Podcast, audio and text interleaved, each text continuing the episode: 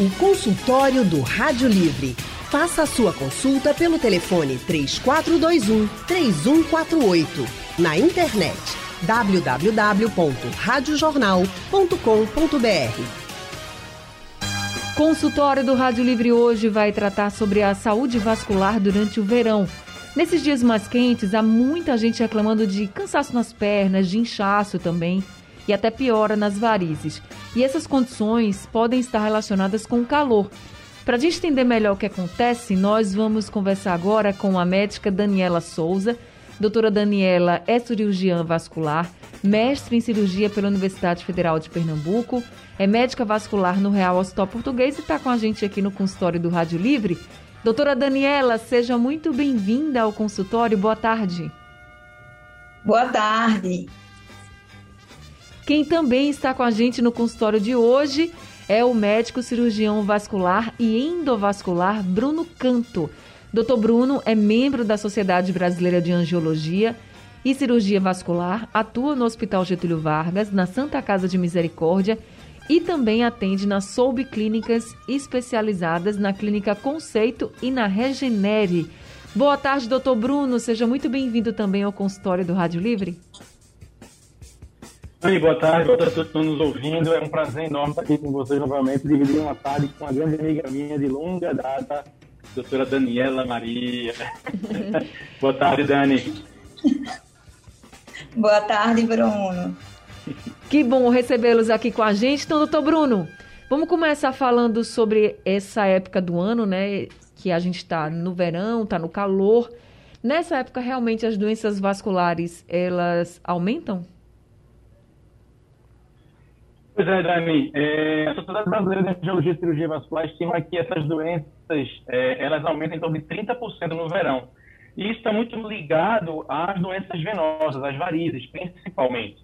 Né? Então, assim, o que são as varizes, na verdade? Ah, o sangue é bombeado pelo coração até as, pelas artérias, vão até os órgãos da gente, e depois eles têm que retornar ao coração novamente. E eles retornam pelas veias. E essas veias, elas podem se tornar dilatadas. Essas veias dilatadas elas vão dificultar o retorno venoso, o retorno do sangue ao coração, causando inchaços, cansaços, sensação de dor na perna, sensação de peso, cãibra, é? E isso tudo é, aumenta ainda mais no verão. Por que, que aumenta no verão? Porque há um aumento do calor e o calor causa vasodilatação. Aquelas veias dilatadas elas vão se dilatar ainda mais e vai causar ainda mais sintomas que eu já falei. Certo. E é verdade que as mulheres sofrem mais com problemas vasculares no verão do que os homens? Sim. É uma doença mais prevalente realmente em mulheres do que em homens. Por que, doutora Daniela? Eu acho que tem a questão genética mesmo, sabe? As mulheres e as questões hormonais. Elas têm mais predisposição a terem varizes do que os homens. Em contrapartida, também tem um apelo estético, né? Então, assim, as mulheres, nessa época de verão, que vai à praia, usa mais short e tudo mais, aparece muito mais as varizes é, do que nos homens. Então, no caso, essa exposição ao sol, por exemplo, né? A exposição direta ao sol, ela pode também facilitar essa dilatação das veias, seria isso? Não, assim, o calor em si faz vasodilatação, como o Bruno bem falou. Mas eu acho que a questão das mulheres, além de ter a questão hormonal, as mulheres, as mudanças hormonais das mulheres predispõem mais às varizes.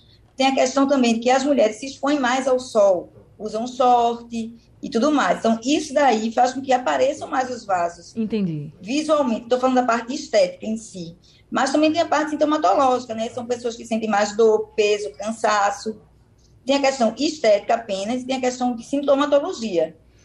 Agora, doutor Bruno, também tem muita gente falando do inchaço nas pernas, nos pés, nas mãos. Isso também está relacionado com a alta temperatura? Sim, Dani, está relacionado com a alta temperatura. É, a temperatura, o, o, corpo, quanto mais distante do coração, maior a dificuldade do sangue retornar. Então, por isso que as mãos e os pés incham mais. Mas os pés ainda incham mais do que as mãos, por conta da gravidade. Então, uh, quando você tem a dilatação, as veias elas vão se dilatar e vão perder um pouco da, da sua capacidade de carregar o sangue e de levar o sangue até o coração. Então é por isso que é, no calor é importante a gente se hidratar mais. E aí pode ser até um pouco paradoxal você imaginar que a pessoa está com o pé inchado e a gente está orientando a tomar mais água. Mas na verdade o inchaço está mais relacionado ao acúmulo de sais. Então quando a gente bebe mais água ou come, ou come mais frutas e verduras que são ricos em água, a gente pode falar sobre alimentos que ajudam na circulação. Então quando a gente começa a ingerir mais água e menos sais, e aí eu não estou nem falando do sal mesmo, sal de cozinha, falando de sais de maneira geral, quando a gente começa a tomar mais água, essa água vai lavar o nosso organismo desses sais e vai melhorar o, o edema, o inchaço. Então, por isso que é tão importante. Primeira coisa, primeira prevenção de inchaço e, de, do aumento das doenças venosas, a primeira coisa que eu posso falar sobre prevenção, já um pouco antecipando aqui, é a questão da hidratação. Eu acho que isso é o mais imediato para melhorar a circulação no verão, é hidratar. Até porque no verão a gente sua bastante, né? então a gente tende a uma desidratação, e essa desidratação pode deixar o sangue até mais viscoso, mais grosso, digamos assim. E o sangue mais grosso, mais viscoso, associado ao aumento da temperatura e uma dilatação das varizes, que eventualmente as pessoas podem ter, pode ter uma, uma associação que seja até danosa para isso e assim, realmente catastrófica, que é a formação de trombos, é a formação da trombose.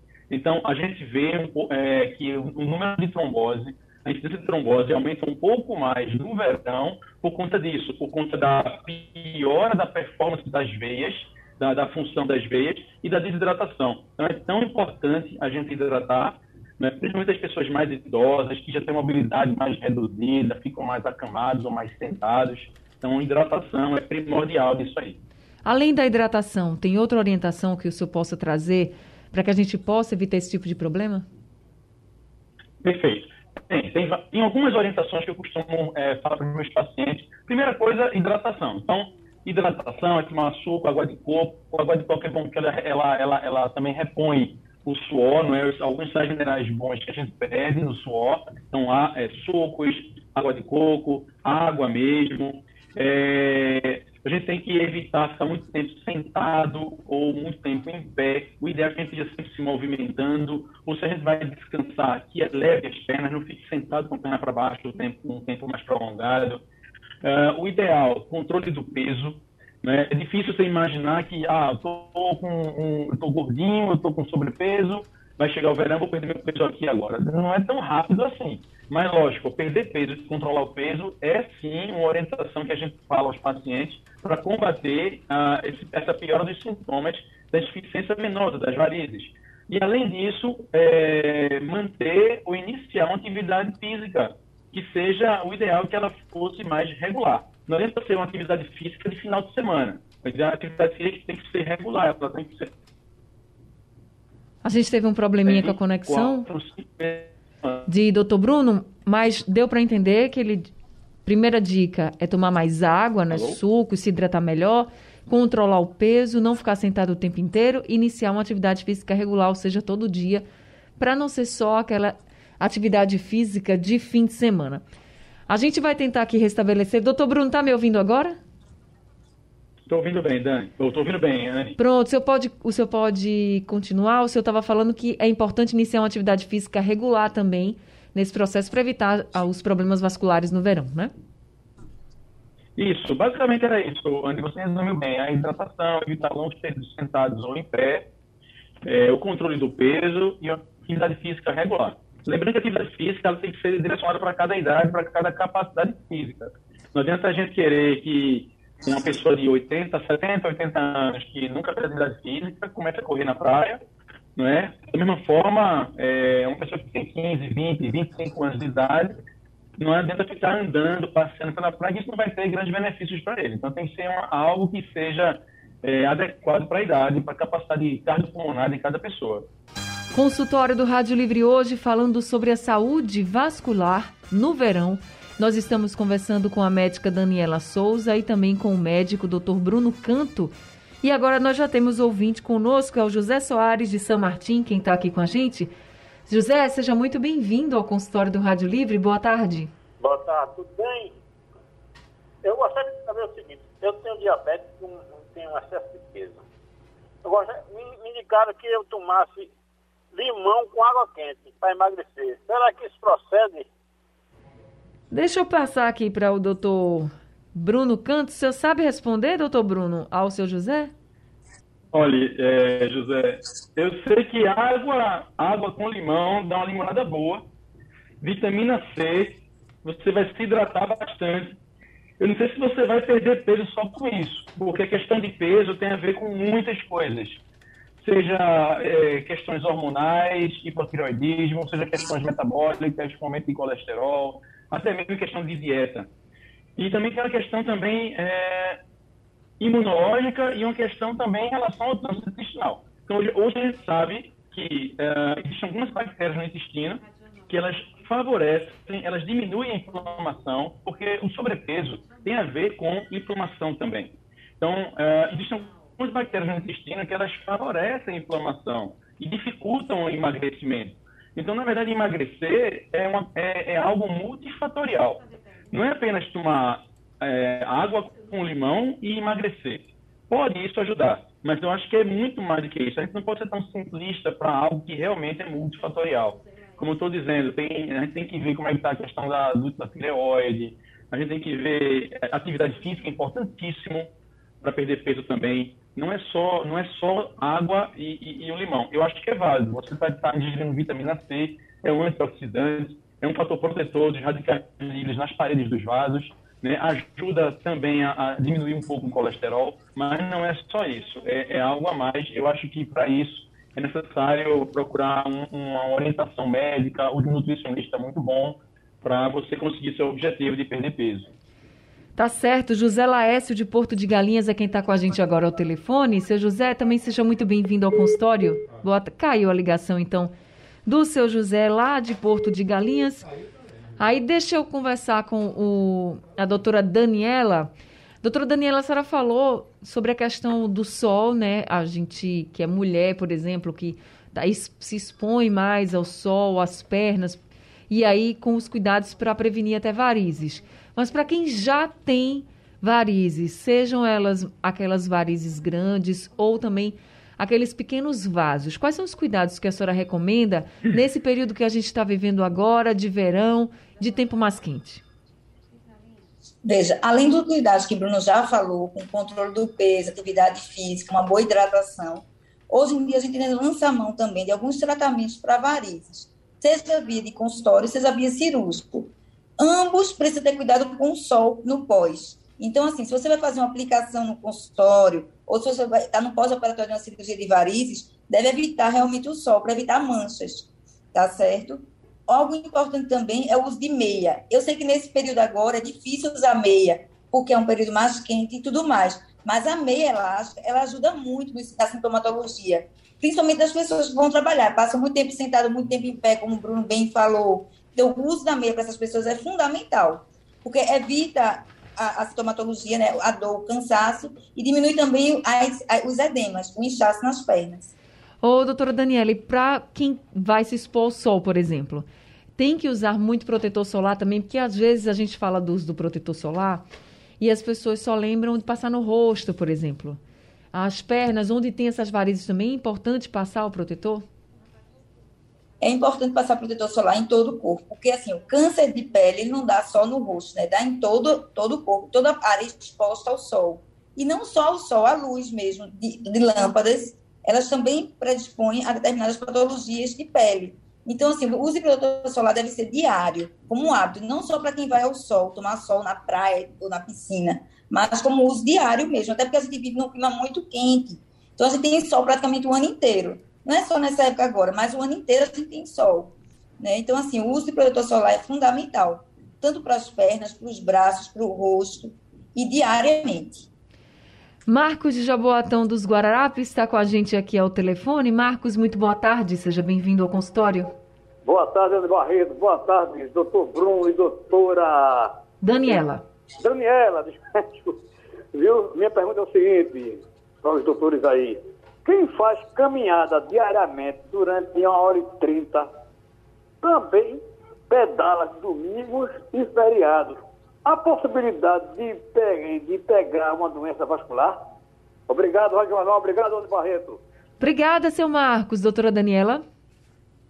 Olha, veja só, é, para quem faz atividade física regular, você tem uma diminuição do risco, mas não impede que apareça. Porque se tiver uma carga genética importante, voltada para uma patologia vascular, por exemplo, varizes, tem varizes na família, história familiar de varizes, então é muito comum que essa pessoa também possa ter varizes. Agora vai ter uma atenuação nos sintomas, vai ter uma sintomatologia mais leve, né? não vai ter aquele inchaço nas pernas que a gente vê diariamente, vai ter menos risco de você vai ter de, ter úlceras, de trombose e tudo mais, vai diminuir os sintomas, mas impedir não. Não existe nada que impeça o surgimento, mas existe o, os fatores que, que atenuam a sintomatologia.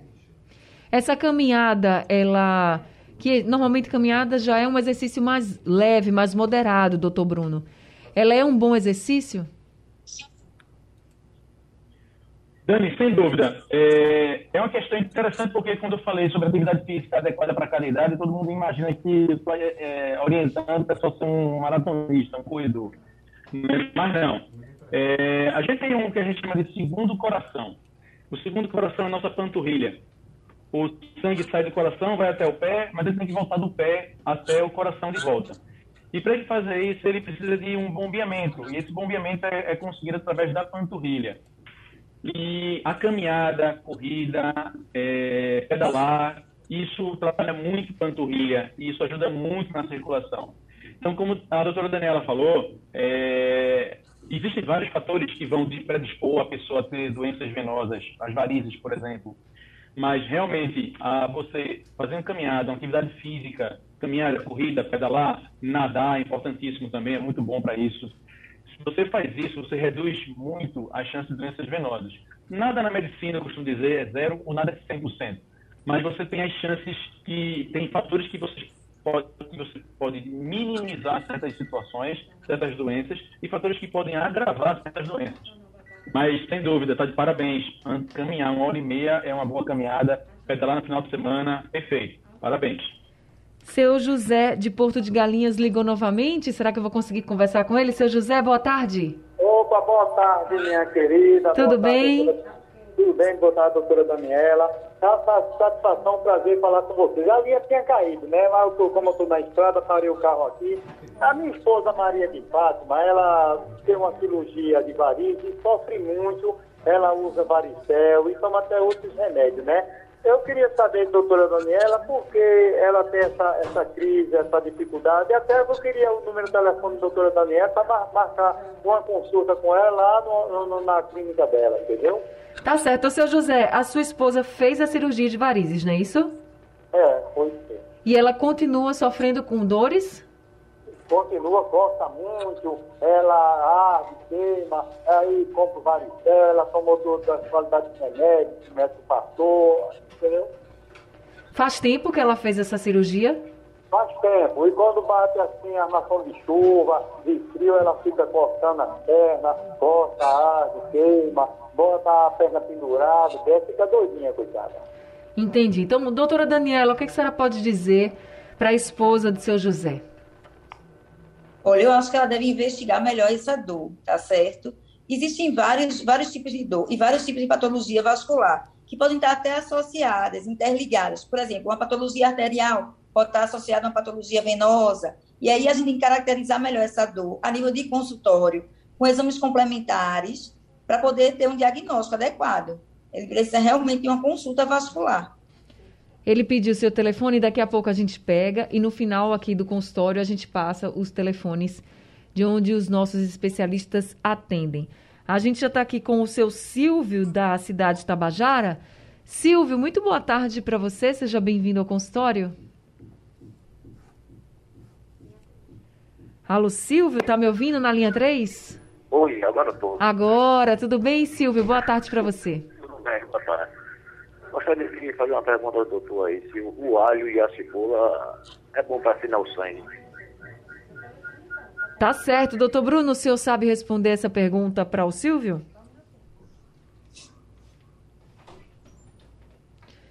Doutor Bruno, tá me ouvindo? Eu acho que caiu. Oi, oi Agora, voltou. Vamos lá. Não, cara, não, estou ouvindo, eu ouvi tudo. É, existem alguns alimentos que a gente chama de prebióticos, que são os alimentos que vão favorecer a, as bactérias boas do intestino. a elas se proliferarem e elas aumentarem no nosso organismo, fazendo benefícios.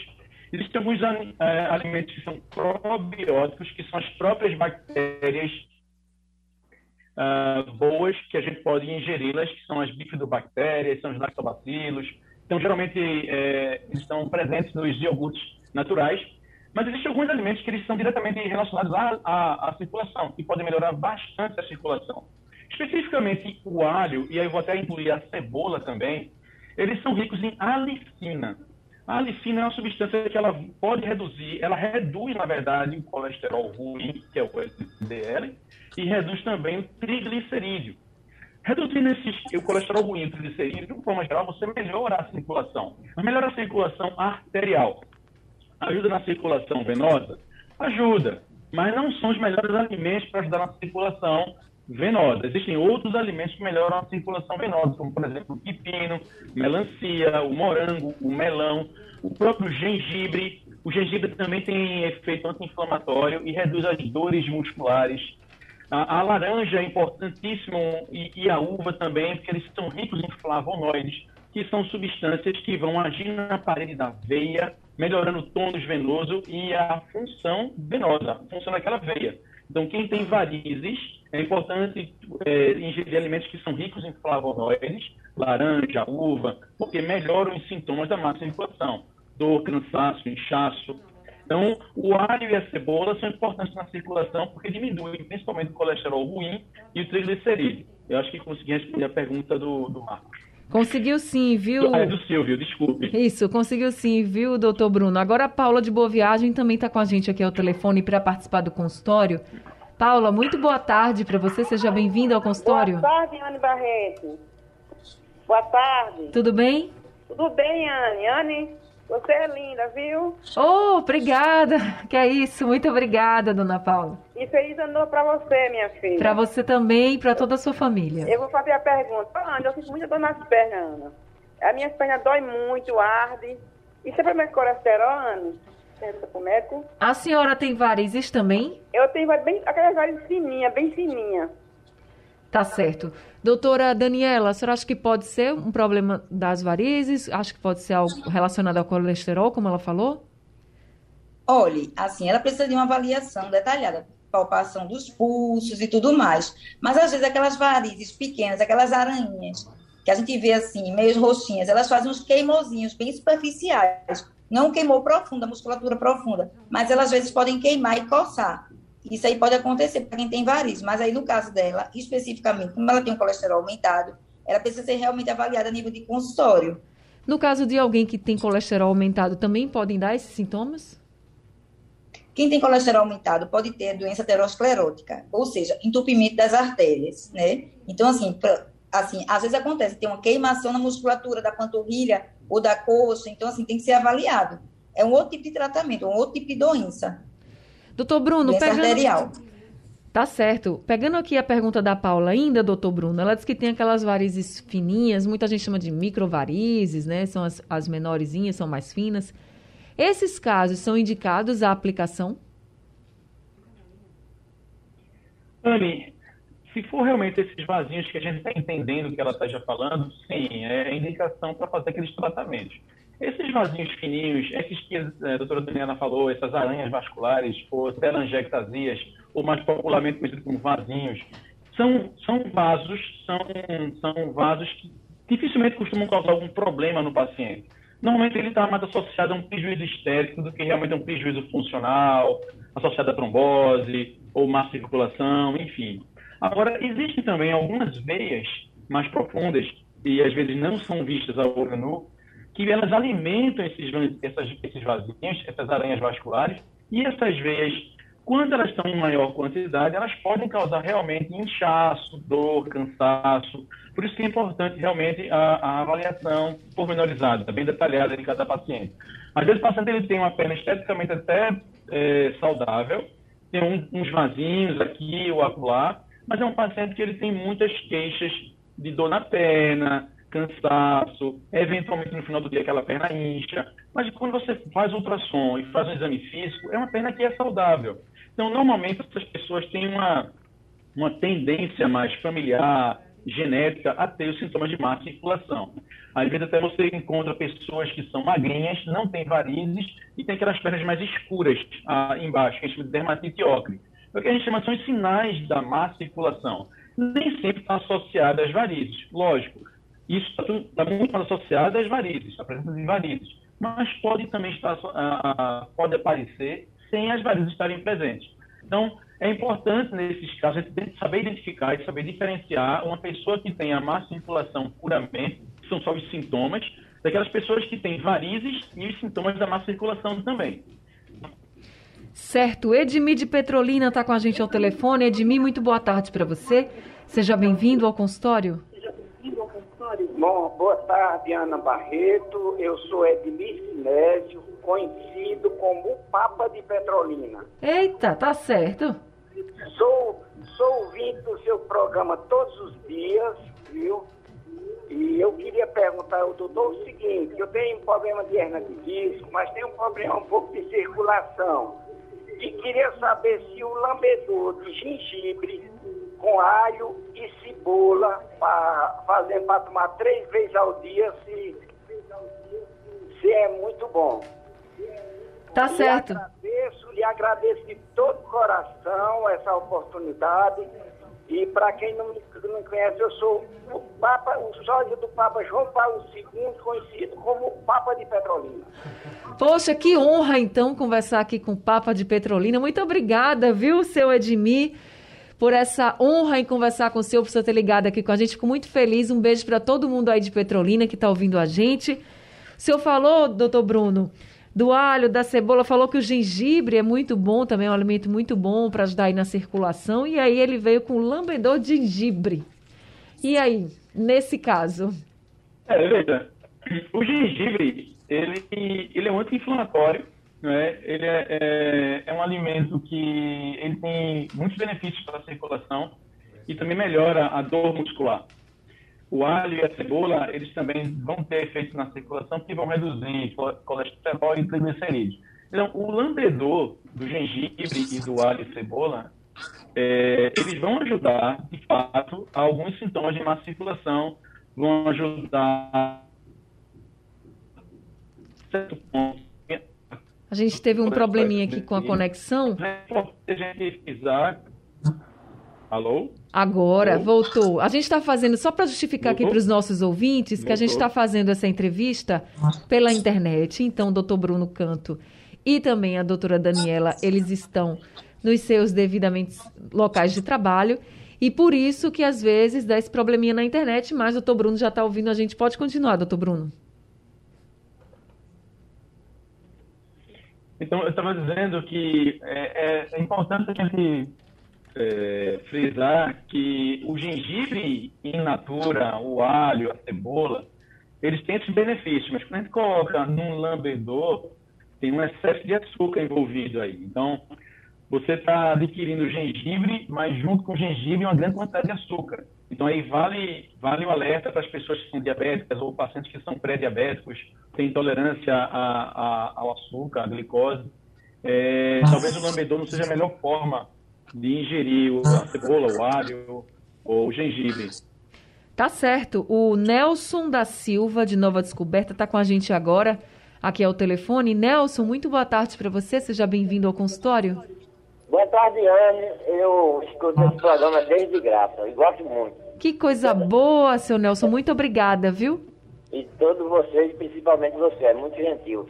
Oh, Mas muito obrigada. saber- eu queria saber do doutor, veja bem, que coisa extraordinária. Do meu joelho até os pés, eu tenho aquelas veias que parecem uma minhoca. Entendeu? Muita, muita, muita, muita. a- Ao redor da perna toda.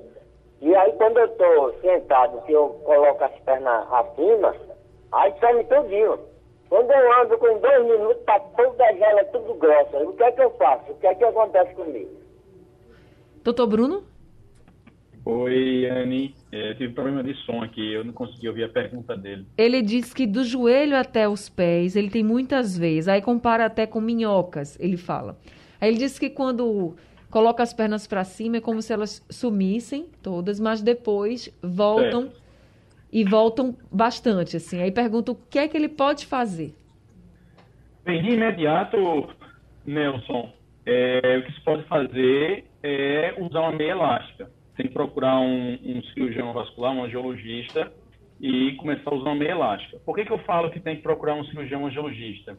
Porque o, o médico ele vai ter que examinar a sua veia e, e, saber qual tipo de meia mais indicada para você, porque existem vários tipos de meia de, várias compressões, seja leve, é, média compressão e alta compressão. Você precisa saber se você realmente se encaixa numa meia de média compressão, que é o ideal para você. A princípio seria o ideal para você, tem que ser examinado. É, mas além disso, esse tipo de veia, que são as veias mais calibrosas na pele, que elas começam a fazer uma impressão na pele, e parecem uns cordões, umas, umas minhocas, como você falou, na pele, esse tipo de veia está mais associada a tromboflebites e tromboses. Então, esse tipo de veia, a gente sempre orienta o paciente a tratar, seja um tratamento cirúrgico ou um tratamento com escleroterapia com espuma, e, aí vai depender de cada caso. Não existe a cirurgia que é melhor do que a espuma ou a espuma que é melhor do que a cirurgia. São procedimentos que eles podem se associar é? Ou eles podem ser feitos independentemente, mas não existe um melhor do que o outro. Vai depender de cada caso, situação. Nesse, nesse caso seu, em que as varizelas são mais calibrosas, é recomendado ser operado ou ser tratado com aplicação de espuma para remover realmente, secar essas veias, porque isso pode ter relação no futuro com flebites, tromboflebites e até tromboses.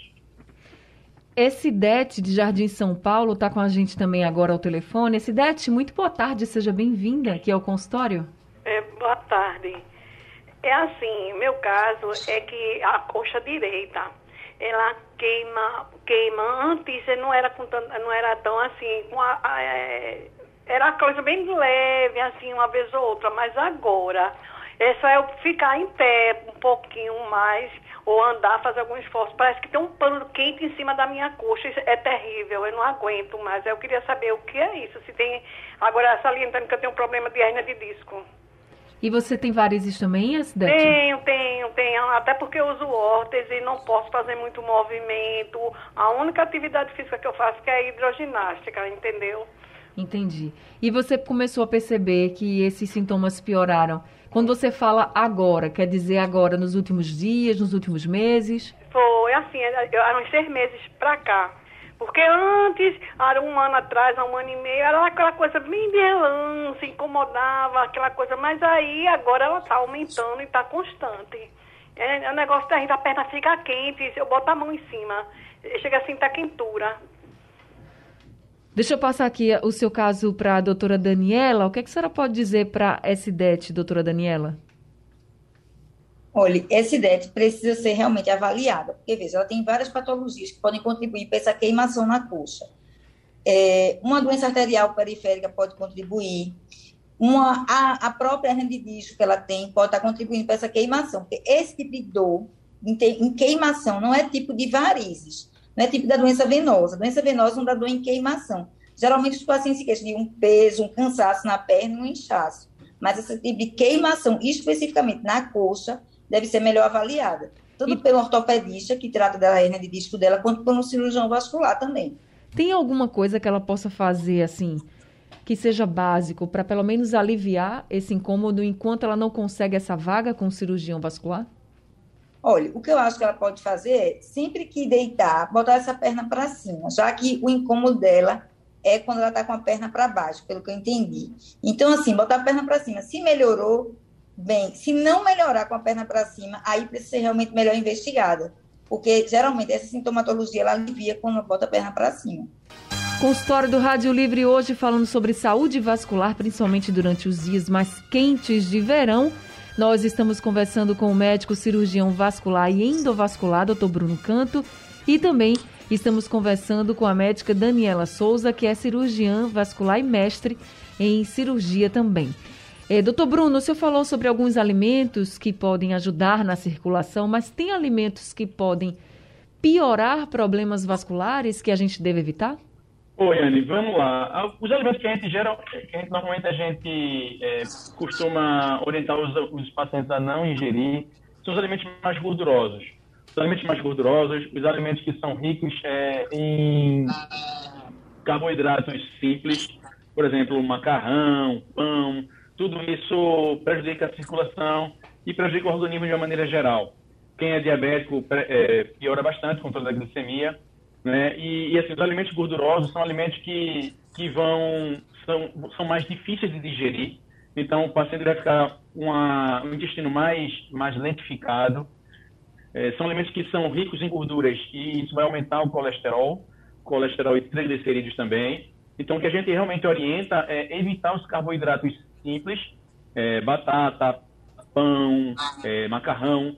É, a gente sugere realmente alimentos que são mais ricos em, em cereais, é, em, em é, são alimentos integrais, não é? Ricos em, em muitas vezes são sementes é, ricas em, em fibras, né? cereais, né? alimentos que são mais ricos em fibras, e, isso sim que a gente realmente orienta os pacientes. É, alimentos que têm, por exemplo, ricos em, em, em água e vitaminas, acerola, é, pepino, como eu já falei, melancia é importantíssimo, melão é importantíssimo, o mamão. O mamão, por que, que o mamão é tão bom? O mamão é muito rico em, em proteína, ou desculpa, o mamão é rico em, em, fibra, não é? E também é rico em água e em magnésio. E o magnésio está muito relacionado também ao controle do ritmo intestinal. Então, aquele paciente que ele tem o intestino mais preguiçoso, mais lentificado, vai poucas vezes ao banheiro, tem prisão de ventre, é, a gente orienta mamão, ameixa, né? ameixa também é muito bom, chia é bom, essas, essas uh, sementes de uma maneira geral, uh, a aveia é importante, a cevada, a linhaça é importante também. E tudo isso, quando você come alimentos mais leves, a barriga ela, ela tende a ter, o intestino ele, ele, ele fica mais uh, ativo, a barriga ela tende a, a, a, acumular menos gases e a circulação ela melhora como um todo. Então o organismo ele, ele, ele funciona muito melhor quando a gente ingere alimentos mais ricos em fibras, é, alimentos com, com mais ricos em água, fibra, sais minerais, vitaminas e evitar alimentos realmente ricos em carboidratos simples e gordurosos. Eu acho que de uma maneira geral o que a gente pode orientar é isso aí. Tá certo. E assim, a gente está no verão, só um, um adendo e final de semana combina com o quê para muita gente? Né? É, churrasquinho e uma cerveja.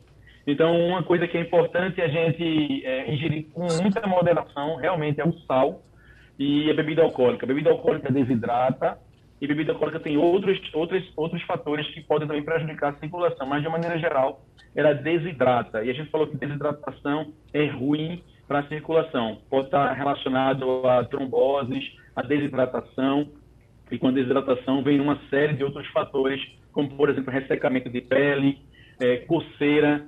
É, a gente imagina que, a gente falou que no verão, as, as, os pés e as pernas, eles tendem a ter um edema maior, um inchaço maior. Imagine que o paciente ele vai ter um ressecamento da pele, vai ter um aumento da, da coceira, do prurido, da coceira, com a perna que é inchada. Isso é uma associação, isso é uma... É uma, é uma situação bem perigosa, é né? catastrófica se a gente imaginar erisipela. Então, erisipela nada mais é do que a infecção da pele. Então, se você tem um pé inchado e coceira, você tem uma chance muito grande de é, é, cursar com a erisipela, que também está muito relacionada ao verão. Tá certo. Então, gente, todo cuidado é pouco e tomar bastante água nunca é demais, tá? Doutor Bruno, muito obrigada por esse consultório de hoje. Eu queria só que senhor deixasse o seu número de telefone do consultório para quem quiser entrar em contato. Anne, eu agradeço bastante a oportunidade de, de estar com você mais uma vez na, na Rádio Livre, na Rádio Jornal. E eu queria agradecer também a Daniela, é, a colega cirurgiã vascular, excepcional. É, o nosso telefone é o 999-87 8558 e o 3204 0200. Tá certo, muito obrigada. Seja sempre... a todos os ouvintes, eu agradeço a, a oportunidade de, de esclarecer algumas dúvidas dos, seus, claro. dos seus ouvintes, Dani, é, Anne. Seja sempre muito bem-vindo aqui com a gente. Doutora Daniela, também gostaria que a senhora deixasse o telefone de contato do, de onde a senhora atende? Assim, eu queria agradecer a oportunidade de estar aqui nessa tarde hoje com o Bruno, que foi meu colega de residência, né? Foi meu R2, meu R+. É um prazer estar com ele aqui. É um prazer responder as perguntas dos ouvintes.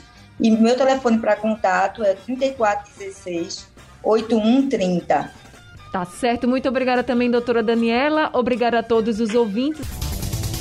Sugestão ou comentário sobre o programa que você acaba de ouvir, envie para o nosso WhatsApp 99147 8520.